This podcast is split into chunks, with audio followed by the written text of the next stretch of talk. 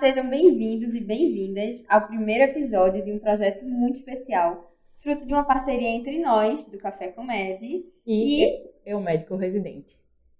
Durante essa série de episódios, vamos conversar com professores queridos aqui do Eu Médico Residente e outros profissionais convidados para sanar todas as dúvidas sobre o processo de escolha da residência médica das principais especialidades. No episódio de hoje, nós, Sofia e Sofia, vamos entrevistar os queridíssimos professores André Caires. Olá, pessoal. Eric, Tudo jóia? E Eric. É Barreto, doutor? Barreto por Deus. Olha aí, Barreto por Deus. Vamos falar um pouquinho sobre ela, a queridinha, a soberana, a clínica médica. Bom, primeiro, profs. Contem um pouquinho sobre a trajetória de vocês, onde se formaram, o que fazem atualmente. Posso começar? Pode começar. Né? É, eu fiz faculdade de medicina aqui em Pernambuco mesmo, na Universidade Estadual, na UPE. E aí me formei em 2009 e fiquei um ano nas Forças Armadas, servi na aeronáutica. Foi uma boa experiência para mim. Na época eu já tinha feito até a prova de residência assim que eu me formei, então foi um ano em que eu pude me dedicar apenas ao trabalho. E aí depois eu fiz residência de clínica, nefro, fiz um tempo de transplante também. E desde 2017 eu voltei aqui para Pernambuco. E atualmente eu exerço nefrologia clínica médica e sou professor da equipe de clínica do médico residente. Conta aí, Eric. Massa, André. Minha história, assim, minha história médica começa quando você retorna para cá, né? Então eu entrei na UFPE em 2012, terminei em 2017 Daí eu segui com a clínica médica, né? Pelo Hospital das Clínicas da UFPE, ainda continuei pelo ambiente, né? Fiz dois anos de clínica médica, depois prestei a prova pro achei pouco, né? Prestei a prova para o concurso de R3 de clínica médica, fiz o R3, terminei ano passado e agora estou seguindo como clínico e fazendo especialização em cuidados paliativos e mestrado na medicina tropical da UFPE. Top. Gente, ao contrário do que muita gente pensa, nós médicos recém-formados não somos clínicos ou médicos internistas. Nós somos médicos generalistas, aptos para atuar em diversas áreas, é, mas chamado clínico mesmo é alguém que se submeteu aos dois anos de residência em clínica médica. Então, eu gostaria que vocês começassem falando um pouquinho como funciona a residência de clínica médica, se é acesso direto, como é o passo a passo da residência. Posso começar? Começa aí. Bom, assim, da minha experiência, né, fui também da Associação Pernambucana dos Médicos Residentes, a residência médica é um, do, um dos padrões ouros de formação do profissional egresso para o mercado de trabalho, certo? Geralmente tem uma carga horária de 60 horas semanais e, no caso da clínica médica, o período normalmente são de dois anos. Você pode fazer um terceiro ano, né, para se especializar um pouco mais em ambiente de enfermaria, né, aquela medicina interna, o internista, mas também com enfoque de preceptoria, ambulatório e é, discussão de artigos, seria um, um, um plus, né? mas o, obrigatoriamente o tempo da residência de clínica médica são pelo menos dois anos. Existem algumas propostas né, de ampliar para três anos para todo mundo, mas seria assim. Ô, doutor, e essa carga horária é bem cumprida, porque a gente sabe que a residência de cirurgia, por exemplo, tem a fama de não cumprir a carga horária, de exceder, né? A de clínica médica, ela respeita ou também excede? Normalmente se respeita. Alguns serviços se extrapola essas 60 horas, né? A gente recebeu algumas queixas, né? Sobretudo durante a pandemia, né? De alguns é, programas de residências que extrapolavam, mas normalmente são 60 horas, a pessoa tem direito a férias de 30 dias, né? Um dia de descanso na semana né? e repouso pós-plantão. Apesar de que alguns serviços isso às vezes não acontece, mas isso está na lei, né? A lei é, 6936, se não me engano, né? Que é, promulgou o programa de residência médica, né? Inclusive, o residente tem direitos e deveres, né? Tem direito à, à moradia, né? É, ele é um contribuinte do INSS, INSS. Então é diferente, por exemplo, de uma especialização, certo? A residência tem esse formato, né?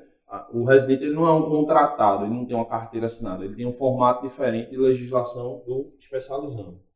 É importante entender também que a, a, a carga horária da residência ela difere de uma carga horária de, de seletista. Então, é, você precisa cumprir carga horária para adquirir aquela experiência necessária. Então, o residente ele precisa também ficar é, ciente de que é, as faltas precisam ser repostas, faltas por motivo de saúde, na maioria das vezes é, precisa de um, algum tipo de reposição de carga horária, e ele precisa atingir aquela carga horária para ter a experiência necessária para obter aquele título ao final do período. Então, é, isso que Eric falou da, da, da, carga horária também pode variar um pouco é, entre os estágios. Na maioria das vezes, os programas eles tentam calcular uma carga horária total de 60 horas média, semanais, né? mas você pode ter é, uma semana um pouco mais pesada ou um mês mais pesado, é, balanceando com estágios em que não existe plantão, em que não tem carga horária de final de semana, em que a demanda é um pouco menor, um estágio, por exemplo, de ambulatório, ou o estágio que o, tá, o, o residente está rodando na, na saúde da família, são estágios mais tranquilos. Então, o que se busca, na verdade, é cumprir uma carga horária total, idealmente que ela seja cumprida naquela semana de 60 horas, para que isso não exceda também a capacidade de, de, trabalho do residente e o tempo que ele precisa também para se dedicar ao estudo. Agora, é, isso pode extrapolar né, num mês, às vezes, e você ter isso compensado em um outro mês um pouco mais tranquilo. Mas na, na, de regra mesmo, tem que ser cumprido essas 60 horas e, algum, e assim, vem mudando também um pouco a mentalidade dos residentes nesse sentido também de cumprir, é, de cobrar um pouco que essa carga horária seja cumprida. Então, havia um pouco um, mito, né? Eu e Eric nos formamos aí com oito anos de diferença praticamente.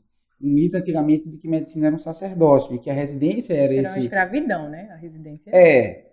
E aí isso vem mudando com as gerações, né? E as gerações atuais elas estão cobrando mais o cumprimento dessa carga horária. Então, a maioria dos programas de residência estão revendo a, a, os seus horários, o seu cronograma, para que isso seja cumprido e que o residente tenha uma boa experiência, mantendo também a disciplina e a, o compromisso com o serviço. Né? Então, ele não precisa carregar o serviço nas costas, mas ele precisa caminhar lado a lado aí para que o serviço também avance junto com o ganho que ele vai ter pessoal é, e profissional durante aquele período. Não é isso? Exatamente, né? E lembrar que dessas 60 horas, né, é de bom tom que tenha um percentual, né, seja 20%, para a carga horária teórica também, para o residente ter o seu aprendizado, não somente em práticas, né? Então não é somente evolução de enfermaria, atender pacientes em ambulatórios, o plantão de intercorrências do serviço, né? É, tem que ter essa formação teórica também embasada para o residente. Para não, é? não ser aquele, aquele negócio só de orelhada, né? Exato, né? E no serviço funcionava de que forma isso? Vocês tinham seminários semanais? Como é que funcionava essa parte teórica? Pode falar, André. É, eu fiz a residência de clínica médica na Universidade Federal de São Paulo, na Escola Paulista de Medicina. Então lá o programa teórico era um, um, programa dividido em dois anos, na época que eu cursei residência. E aí havia um programa que incluía mais ou menos umas 100 aulas. O residente precisava ter um comparecimento a pelo menos 75% dessas aulas e elas costumavam ser em horários que não atrapalhassem a rotina dos diferentes estágios. Então, como os residentes estavam rodando em, em, serviços diferentes, em locais diferentes do hospital, era em um horário que ou era no início do dia ou no final do dia, para que todo mundo pudesse concluir suas atividades e até o auditório ter é, é, essa carga teórica. Metade dessa carga era ministrada pelos professores e a outra metade era no formato de seminário, em que o próprio residente fazia uma revisão sobre um tema e ele apresentava aquilo, e isso fazia parte é, de três cursos que a gente tinha, que era um curso de medicina intensiva, um curso de medicina de emergência e um curso de clínica médica geral, onde eram abordados mais os temas ambulatoriais. Então, lá na Unifesp, a, a, havia mais ou menos essa distribuição e a carga horária era cumprida dessa forma. Aqui em Recife, é um pouco diferente porque a maioria dos, dos serviços é, cobra o comparecimento do residente que está rodando na enfermaria, porque a maioria das atividades é feita para aquele estágio especificamente. Então, é, não, não é tão comum assim o residente ter que vir de um outro serviço para assistir ao seminário, porque isso é um pouco descentralizado, né? Exato. Lá na Escola Paulista era tudo muito junto, então você andava a pé pelos serviços e era tudo muito próximo, porque uhum. tudo acontecia dentro do mesmo hospital. mas aqui em Recife você roda cardiologia em outro hospital. No HC é um pouco diferente, porque vocês verticalizam é, é, mais esses rodízios externos. Mas nas outras residências, você roda nefro no Hospital das Clínicas ou no IMIP, você roda é, é, pneumo em um outro serviço que às vezes é diferente do seu serviço de origem. Aí fica mais difícil juntar. Comparecer para essas atividades teóricas. Então elas costumam ser cobradas de quem está rodando no estágio da enfermaria. Isso funciona de forma semelhante, né? Eu vejo também como um ganho da pandemia, né? Essa questão do online. Sim. Então, durante o período de 2020, né? Sobretudo, eu percebi que a maioria dos seminários eram ministrados de forma online. Então, residentes que estavam rodando em outro serviço, em outro rodízio, podiam comparecer, porque funcionavam ao término do dia ou no início da manhã. Então, dava essa oportunidade. E eu percebo, inclusive, algumas residências, né? Como a da USP e tem um canal próprio no YouTube, né? Então eles fazem divulgação, eles têm aulas semanais, né, sobre os diversos assuntos da, da clínica médica, certo? Seja a nível de UTI, eles têm curso em ventilação mecânica, seja assuntos da clínica ambulatorial, manejo de osteoporose, de hipertensão, diabetes, seja manejo de pacientes internados também, então nefrite lúpica, né? É, algumas condições é, bem características clássicas, né? Eles têm tudo isso disponível na página deles. Acho que o, o, o virtual EAD veio para ficar também nesse, nesse sentido. É, e por quais serviços vocês passam pela residência? Quais são as grandes áreas assim da residência? É, pronto, assim, o primeiro ano de clínica médica, né, é um período de imersão, né, como se você estivesse fazendo aquele mergulho em apneia, né? Então, você roda cerca de isso é uma média de seis a oito meses, né, em enfermaria de clínica médica, ah. normalmente pela manhã, à tarde existe o período de ambulatórios, né, ambulatório geral ou alguns ambulatórios mais específicos, né. Você também roda no primeiro ano, né, um mês de emergência, certo? Um mês de UTI e um mês de programa de saúde da família. Geralmente esses são é, as competências mínimas exigidas pela Comissão Nacional de Residência Médica, né. No segundo ano, às vezes isso é ajustado a depender do programa. Mas normalmente é um, é um ano que você está voltado mais para as subespecialidades. Então, cardiologia, nefrologia, é, reumato, eventualmente dermato, neuro. Tem, por exemplo, no HC, é, a neurologia, os residentes eles rodam é, no primeiro ano. Então, é, algumas determinadas tardes da semana, eles rodam ambulatório enfermaria de neurologia, certo? Ao invés de um mês extenso. Então, eles vai diluindo isso ao, ao longo do tempo. Então, é uma é, forma também de você fazer, né? É, uma das coordenadoras do nosso serviço, né, a doutora Norma, diz que é, existem essas duas formas, né? A colcha de retalhos, né? Você se formar passando meses, né, em, em serviços ambulatórios específicos, né? Mas ela, ela preza muito por formar assim clínicos, né? Então ela é, faz questão de muitos meses na enfermaria, vendo condições variadas. Existem vários pontos de vida, pensamentos. Não existe um mais certo, errado do que o outro. Entendeu? André, é, isso... a tua divisão foi assim também? É, a, a matriz ela define, a matriz curricular da residência médica ela define pontos obrigatórios e pontos que podem variar entre as residências. Então é importante que é, você, é, o, o, o, organizador da residência, ele entenda quais são os pontos fortes e os pontos deficientes, né, daquele serviço, para que o residente saia bem informado é, de uma maneira geral. Então, geralmente, os estágios das subespecialidades são escolhidos baseados nessas deficiências. O que é que eu tenho forte no meu serviço, eu não preciso que o residente saia para rodar uma subespecialidade. Mas aqueles, aquelas áreas em que você tem mais deficiência, você pode é, é, usufruir da, da, da, experiência do especialista para que ele agregue aquele conteúdo para a formação dele. É, nas residências em São Paulo, a, uma diferença que eu percebo, em alguns outros locais também, mas a experiência que eu tenho é, é, é, lá da, da Unifesp e da USP, é que os, os serviços eles eram divididos muito entre a, três grandes pilares, que era urgência e emergência, medicina intensiva e o terceiro, que era a clínica médica da enfermaria e ambulatorial. Então, a, a formação era dividida praticamente 30% para cada um e os outros 10% a gente via é, das outras subespecialidades. Então, isso é mais forte até na USP, no Hospital uhum. das Clínicas, do que na Unifesp, que tem um formato ambulatorial mais tipo coxa de retalho e a vivência de enfermaria também, onde você passa um mês em cada, assim, vivendo a experiência uhum. daquela especialidade, mas você lá é a base daquela pirâmide e você olha sempre o especialista um pouco distante de você. Eu acho que essa é uma, essa é uma vantagem de você ter um contato com o especialista, mas ao mesmo tempo é uma desvantagem que tira um pouco dessa autonomia que o residente precisa ter para que ele se aproprie daquele conhecimento. Quanto mais distante ele está da responsabilidade, menos ele vai é, é, assimilar. Então, a minha experiência ela, ela é um pouco mais é, forte lá de carga horária de pronto-socorro, carga horária de, de terapia intensiva. E, e, assim, a maioria dos nossos plantões, inclusive, são nessas, nessas áreas. E um contato um pouco menor de enfermaria. Assim, passo menos tempo na enfermaria de clínica médica, às vezes, é, assim, é, para que isso seja dividido com a terapia intensiva e com a emergência. Então, o pronto-socorro lá é muito forte e, e esse é um ponto diferente das residências aqui. Vai ser o seu primeiro contato quando você termina a residência, né? Você vai trabalhar em emergência e UTI, né?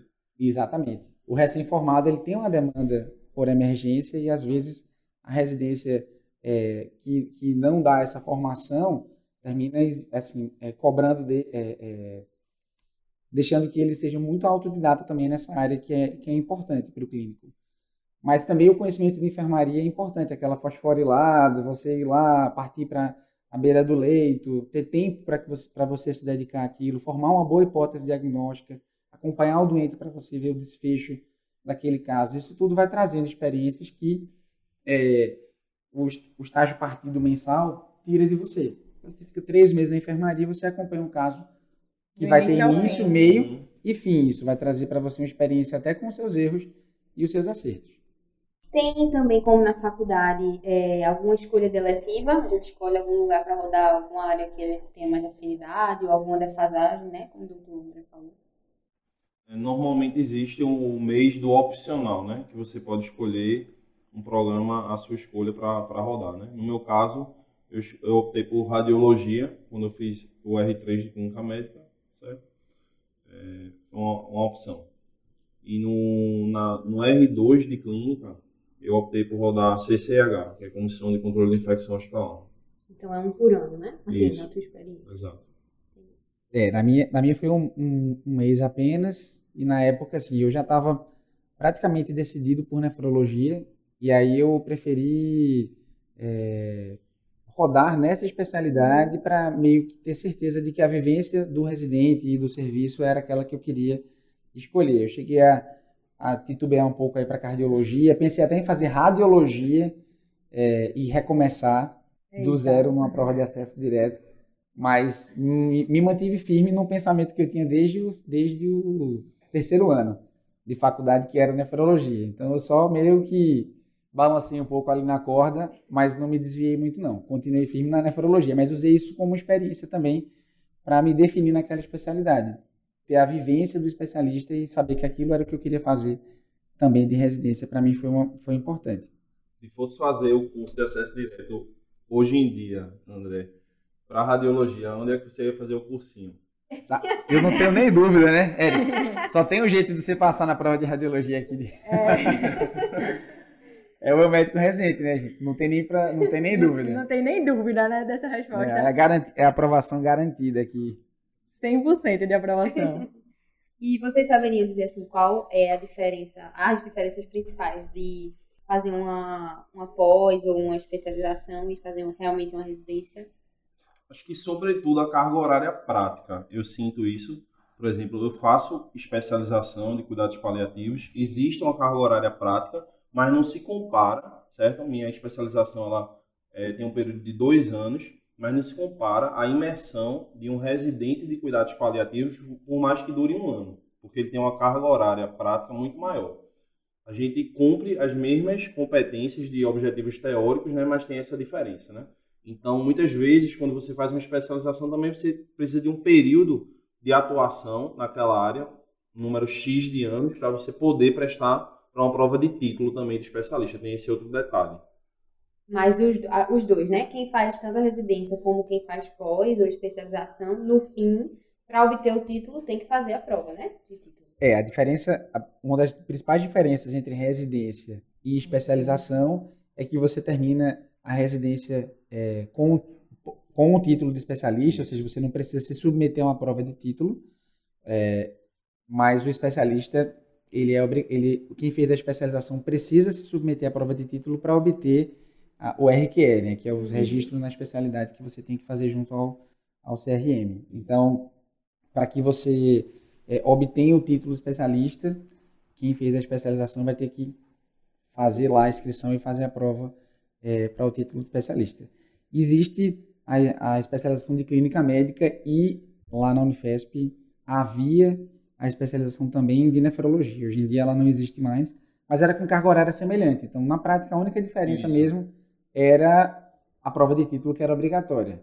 Tem a questão de você não receber a bolsa da residência e muitas Que vezes é você bem precisa importante. pagar para bancar a especialização. É, Também que é tem bem esse detalhe. É, Essa também é uma diferença, Importante. uma grande diferença. né? Pega naquela parte sensível do corpo humano, né? Que é o bolso.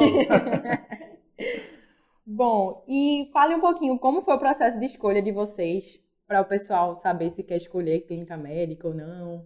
Diga aí. Eu vou- foi que foi o ponto decisivo assim, quero isso. Eu vou começar do início mesmo. Assim. Lá, lá na minha família, meu pai é médico e meu irmão já era da faculdade de medicina. Então a escolha por medicina para mim foi é, é, um processo tranquilo. Era uma, era uma área em que eu tinha afinidade, porque eu via a, a vivência do meu pai e, e também gostava muito daquela matéria e admirava a, a, a profissão e tal. Durante a faculdade, eu, eu tinha muita afinidade por áreas que tinham que me desafiavam. Então, assim, eu entrei meio que achando que eu poderia ser neurocirurgião, até cheguei a pensar em neurocirurgia, é, mas não curti muito quando eu fui fazer. Assim, é- é- era muita minúcia, a parte lá de neuroanatomia e tal, até conseguia decorar aquilo tudo para as provas, mas não, não, não me atraiu tanto quanto outras áreas. Quando eu comecei a fazer estágio, na minha época de, de faculdade aqui em Recife, a gente fazia muito é, concurso para ser acadêmico voluntário. Então era a gente ia para um, hospital e aí ou por uma liga ou por um próprio concurso feito pelo hospital e você ia fazer um, um estágio lá voluntário. E eu passei um ano no hospital da restauração e percebi que eu tinha muita habilidade manual. Então cheguei a pensar até em fazer cirurgia porque eu gostava de fazer drenagem de tórax, de entrar no centro cirúrgico e tal. Mas também pulei longe. Aí no terceiro ano eu tive a cadeira de nefrologia na faculdade e achava muito difícil.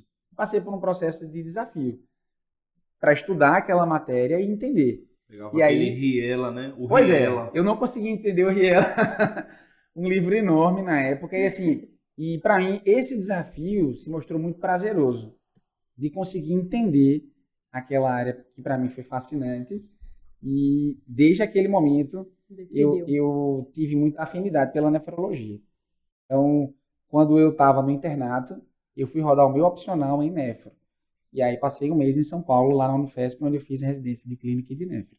E essa foi uma experiência que, para mim, foi muito importante, assim. Também, novamente, né?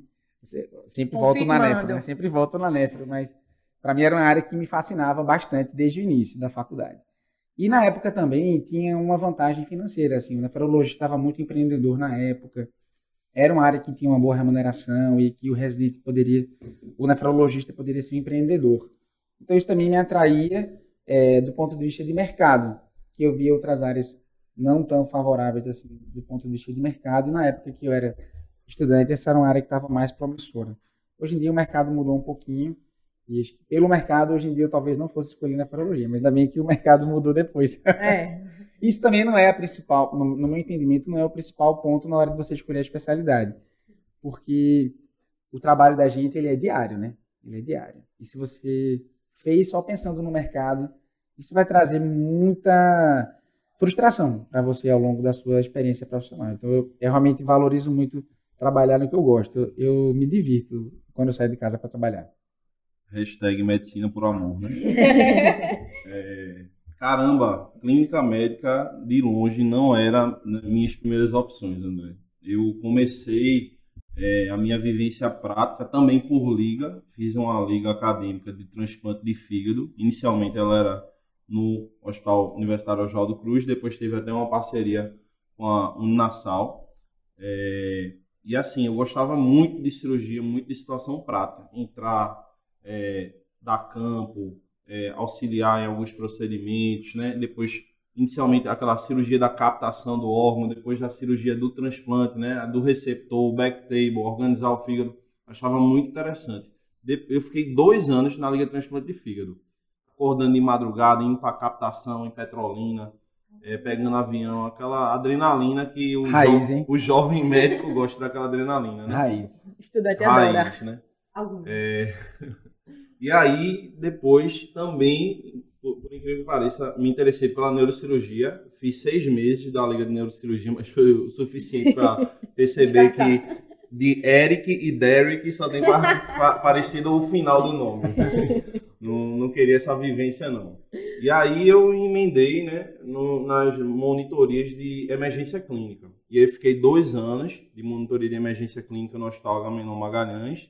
Hoje em dia, inclusive, sou concursado do Estado, plantonista da emergência de lá.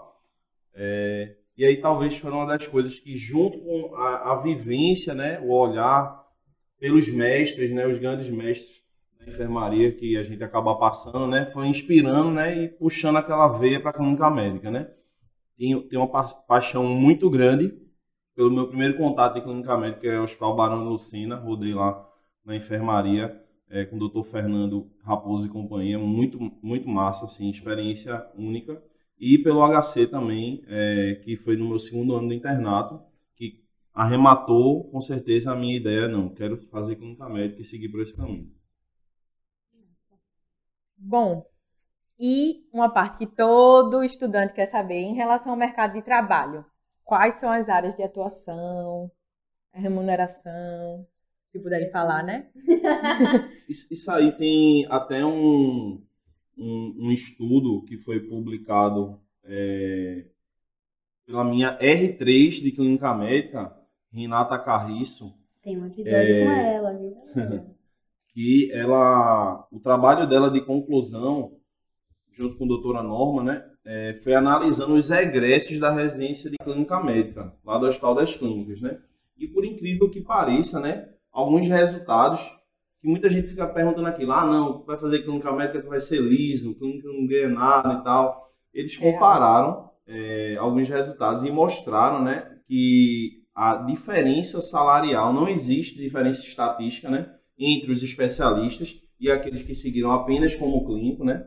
É, a maior parte deles tinha uma renda mensal acima de 20 salários mínimos, né? É a dúvida de alguns de vocês, né? E teve, tiveram alguns pontos assim que talvez precisassem de mais uma análise, né? Mas mostrou também que ser do gênero masculino estava associado a uma menor frequência de cursar outra residência médica, né? Uma maior frequência de assumir clínica como especialidade e maior renda mensal, aí um assunto polêmico, né? É, mas não houve associação entre a especialidade escolhida e a renda mensal, nem em trabalhar em regime de plantão, que é uma dúvida que muitos têm. Então, viu-se que o especialista eles tinham carga horária semelhante de plantão, tá? ou de realização de pós-graduação, porque alguns fizeram especialidade, né? cerca de 80 e 85%, certo? É, fizeram um segundo programa de residência médica, né? mas uma boa parte deles, né, 61% afirmavam atuar em clínica médica, né? E muitos deles, né, atuavam também em ensino, que é um outro campo que você pode falar um pouco, André, é, sobre essa, essa, esse campo, né, de abordagem do, do clínico, do especialista, que é o ensino também, né? É, quando você termina a, a residência de clínica médica, re- realmente assim, primeiro que você é, se sente mais preparado para o mercado de trabalho. Então isso vai te dar, além de te dar mais é, um network, né? Você terminou sendo mais exposto ao longo da residência aos teus chefes, que às vezes são escalantes de emergências é, na tua cidade onde você trabalha. Você pode é, chamar a atenção de um especialista que pode te convidar para o serviço dele, para a equipe dele. Então, a residência de clínica médica ela te dá um pouco de eh, segurança para exercer talvez o que um recém-formado poderia fazer, mas de maneira é, mais segura e com mais é, qualidade. Então você vai estar tá oferecendo também um melhor trabalho para quem está recebendo o teu serviço, que é o, o, paciente, né, o cliente, e ao mesmo tempo você vai fazer isso de maneira mais confiante. A, a, a área de atuação ela é gigantesca. Você pode optar por entrar numa nova residência e você vai passar mais dois a três anos, a depender da sua escolha, é, numa subespecialidade.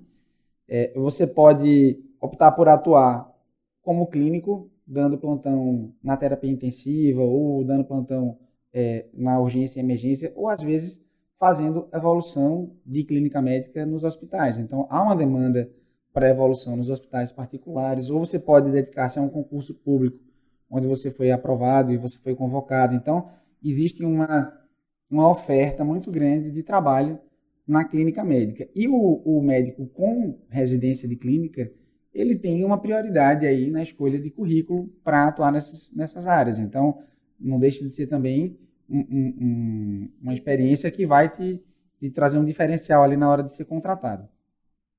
Uma dessas áreas, certamente, é a área de ensino. Então, se você é, principalmente se você fez R3 de clínica médica. Né? Então, isso geralmente faz você se vincular ao serviço onde você é, fez o R3. Então, muitas vezes você termina essa experiência sendo convidado para ficar como preceptor, e aí você vai ter a capacidade de orientar novos médicos em formação. Isso também se torna uma forma de você é, aprender ainda mais, porque essa é uma das maneiras em que você retém mais o conhecimento. Então, quando você se torna professor, o conhecimento ele fica muito fluido na tua mente. E isso facilita muito é, é, a tua atuação também. Então, eu acho que isso, isso é muito importante.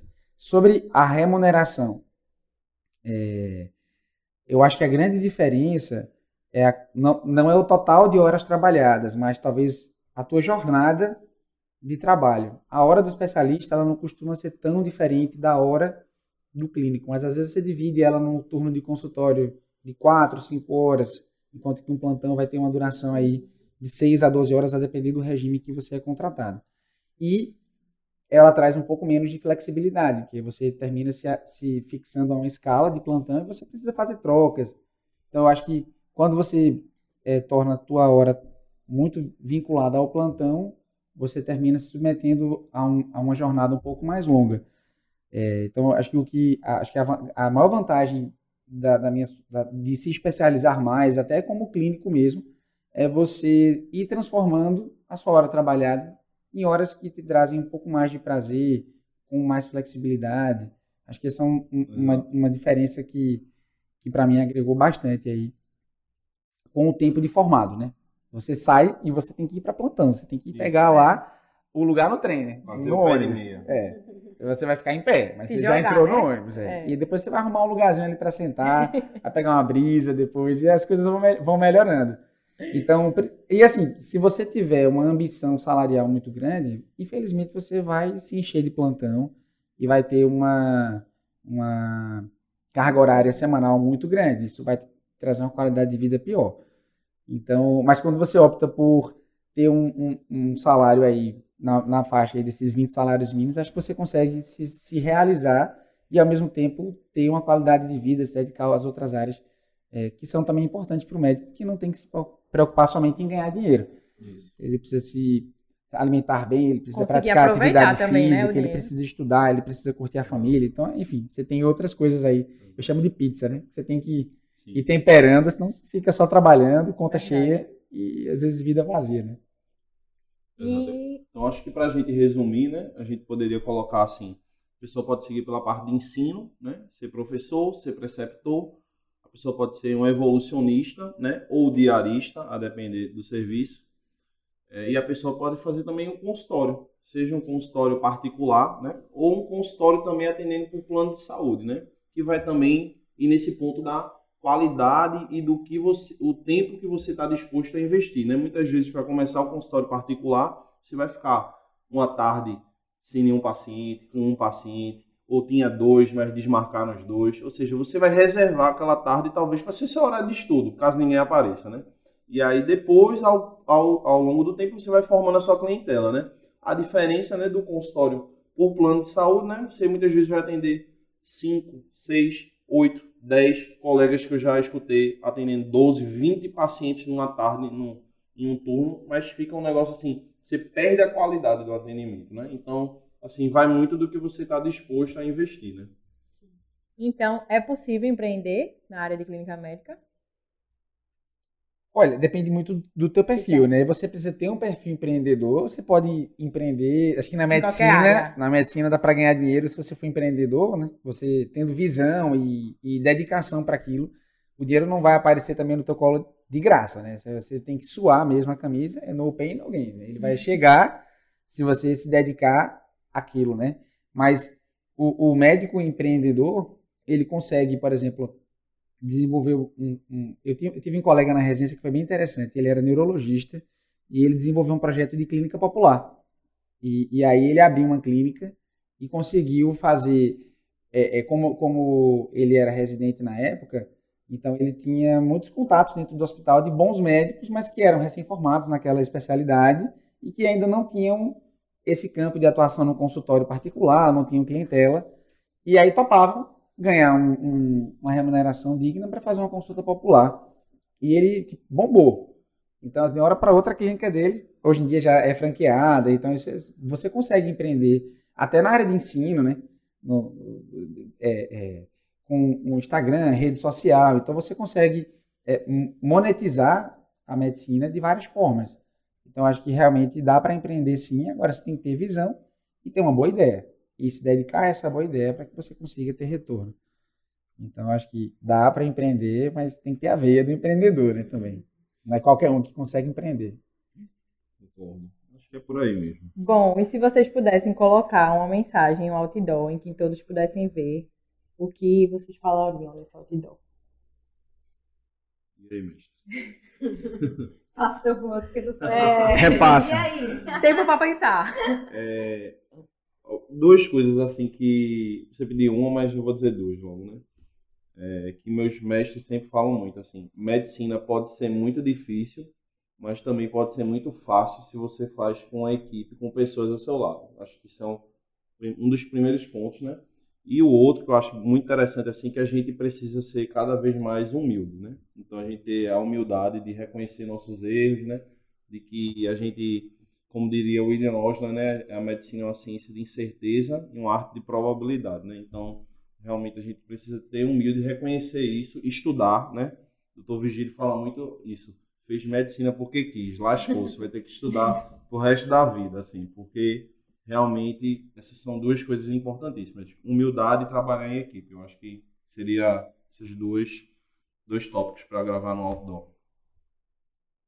Então, André, eu, eu, eu, reflito muito sobre, sobre o clínico, né? É, por que o clínico é diferente de outras especialidades, assim? Porque o, o que eu costumo comentar muito é que, às vezes, o clínico, quando é chamado para dar um parecer, e aí, ah, me chamaram para repor um sódio. Poxa, mas repor sódio é tão fácil. Não é fácil. Você está fazendo residência de clínica médica exatamente para saber como fazer aquilo, como identificar as causas. Então, eu acho que isso, o, o, que, o que eu acho que é que me, me apaixona muito na clínica médica é isso, é você saber como fazer a medicina e, e você estudar, né? Eu, eu digo muito para os residentes assim, ó, vocês não precisam saber tudo. Você precisa saber onde você tem que encontrar aquela informação.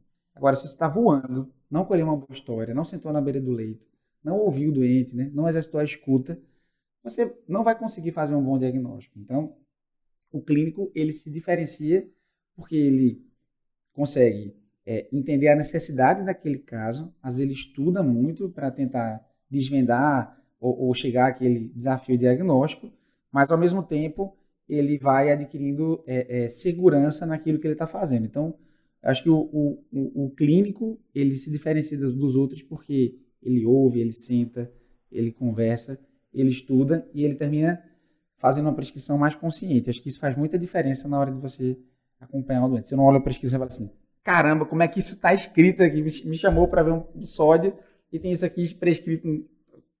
Aí você, mas isso é, foi a tua formação que trouxe aquela segurança, não veio do nada. Então se valorize. Eu valorizo muito a clínica médica. Eu acho que o que a gente faz, outras especialidades precisam fazer clínica médica para aprender. Não é você ser recém-formado e achar que sabe tudo, Você precisa fazer a clínica médica para que aquilo tenha segurança, para que você saiba que aquilo é importante, que você vai ter que valorizar aquela informação que o doente acabou de te passar. Eu acho que acho que isso é, define muito como eu enxergo. Eu acho que a gente tem que se valorizar. É, chamou porque realmente é difícil fazer isso que a gente faz e acha fácil. É, eu penso Acho que depois desse sentido. episódio eu vou fazer clínica médica. eu já ia, então tá tudo certo. E para e pra passar, Sofia, vai, vai fazer o cursinho onde? E para passar, o eu médico residente. Porque aí é 100% de garantia. Bom, para terminar esse episódio, vamos agradecer né, a parceria com o médico residente. Agradecer ao doutor André e doutor Érica aqui que se disponibilizaram para esse episódio. E vamos à parte mais legal. Esperada. e mais esperada, né? É o biscoito da semana. Para quem não sabe, o biscoito da semana é uma dica que todos os participantes dão. Pode ser qualquer coisa que acharem interessante, assim, no não momento. Não precisa ser médico, do meio médico. Ah, conteúdo eu, eu tinha a ideia de que biscoito era aquele cara que postava foto no Instagram, queria é. aparecer, né? E aí você tá biscoitando, biscoito, tá biscoitando. É, vai dar o biscoito pra alguma coisa, entendeu? Pode ser até tipo assim, ah, essa caneta é muito boa. É, indico. Ah, tá. Indico, entendeu?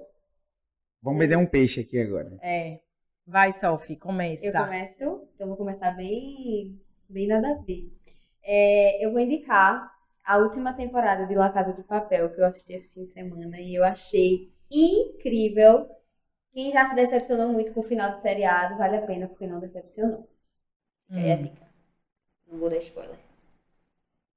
Eu vou indicar para vocês um filme que eu assisti recentemente e comecei a ler o livro, que é um, um filme chamado Duna, está disponível aí no HBO Max já, saiu dos cinemas e, e começou a ser exibido no streaming. E é um, um filme fantástico, uma história. É, eu gosto de, de, de, de mitologia e de sci-fi também, então é um, e traz um pouco também de Game of Thrones, que é, apesar de ter sido escrito na década de 60, 70, é uma temática que a gente vem, vem assistindo, né, consumindo hoje em dia com frequência. Um filme muito bem dirigido, com uma fotografia muito boa. E agora eu vou começar a ler o livro, e aí recomendo para que vocês assistam também e, e possam, e possam é, aproveitar essa experiência. Pô, vou ter que ser o nerd da, da roda, né? Eu achei que era para trazer um biscoito médico. Não, mas assim, o mas... lado daqui é o lado Nada a ver. É, cultural, cultural. É. é. A, o dela também é. É o lado direito do cérebro, né? Isso, e aquela... Então, é, trouxe esse livro aqui que mudou muito o meu pensamento é, como médico, né? É um livro de Jeremy Groopman, que é um médico oncologista hematologista lá de Harvard. Foi um best-seller em 2007, é, que é Como os Médicos Pensam. Para vocês terem ideia, eu assim, tive uma dificuldade de encontrar esse livro no primeiro e no segundo ano da residência que eu tive que comprar ele em inglês, né? Então eu só consegui assim um livro usado num sebo do Rio Grande do Sul. É, à vontade. Ano passado, assim, para ler também em português. E aí ele conta vários causos, né, que esse médico, Jeremy Groupman, lá de Harvard, né, de colegas deles, né, então o pessoal da torácica, o pessoal da nefro, o pessoal da Imato, de casos é, mirabolante. E o pessoal disse assim, rapaz, como foi que esse cara deu esse diagnóstico? Como é que ele fez esse plot twist, assim, pensando no, no raciocínio desses médicos, né? E eles falam assim, muitos têm inspiração, assim, em Arthur Conan Doyle, né? Que é o cara que pensou em Sherlock Holmes, né?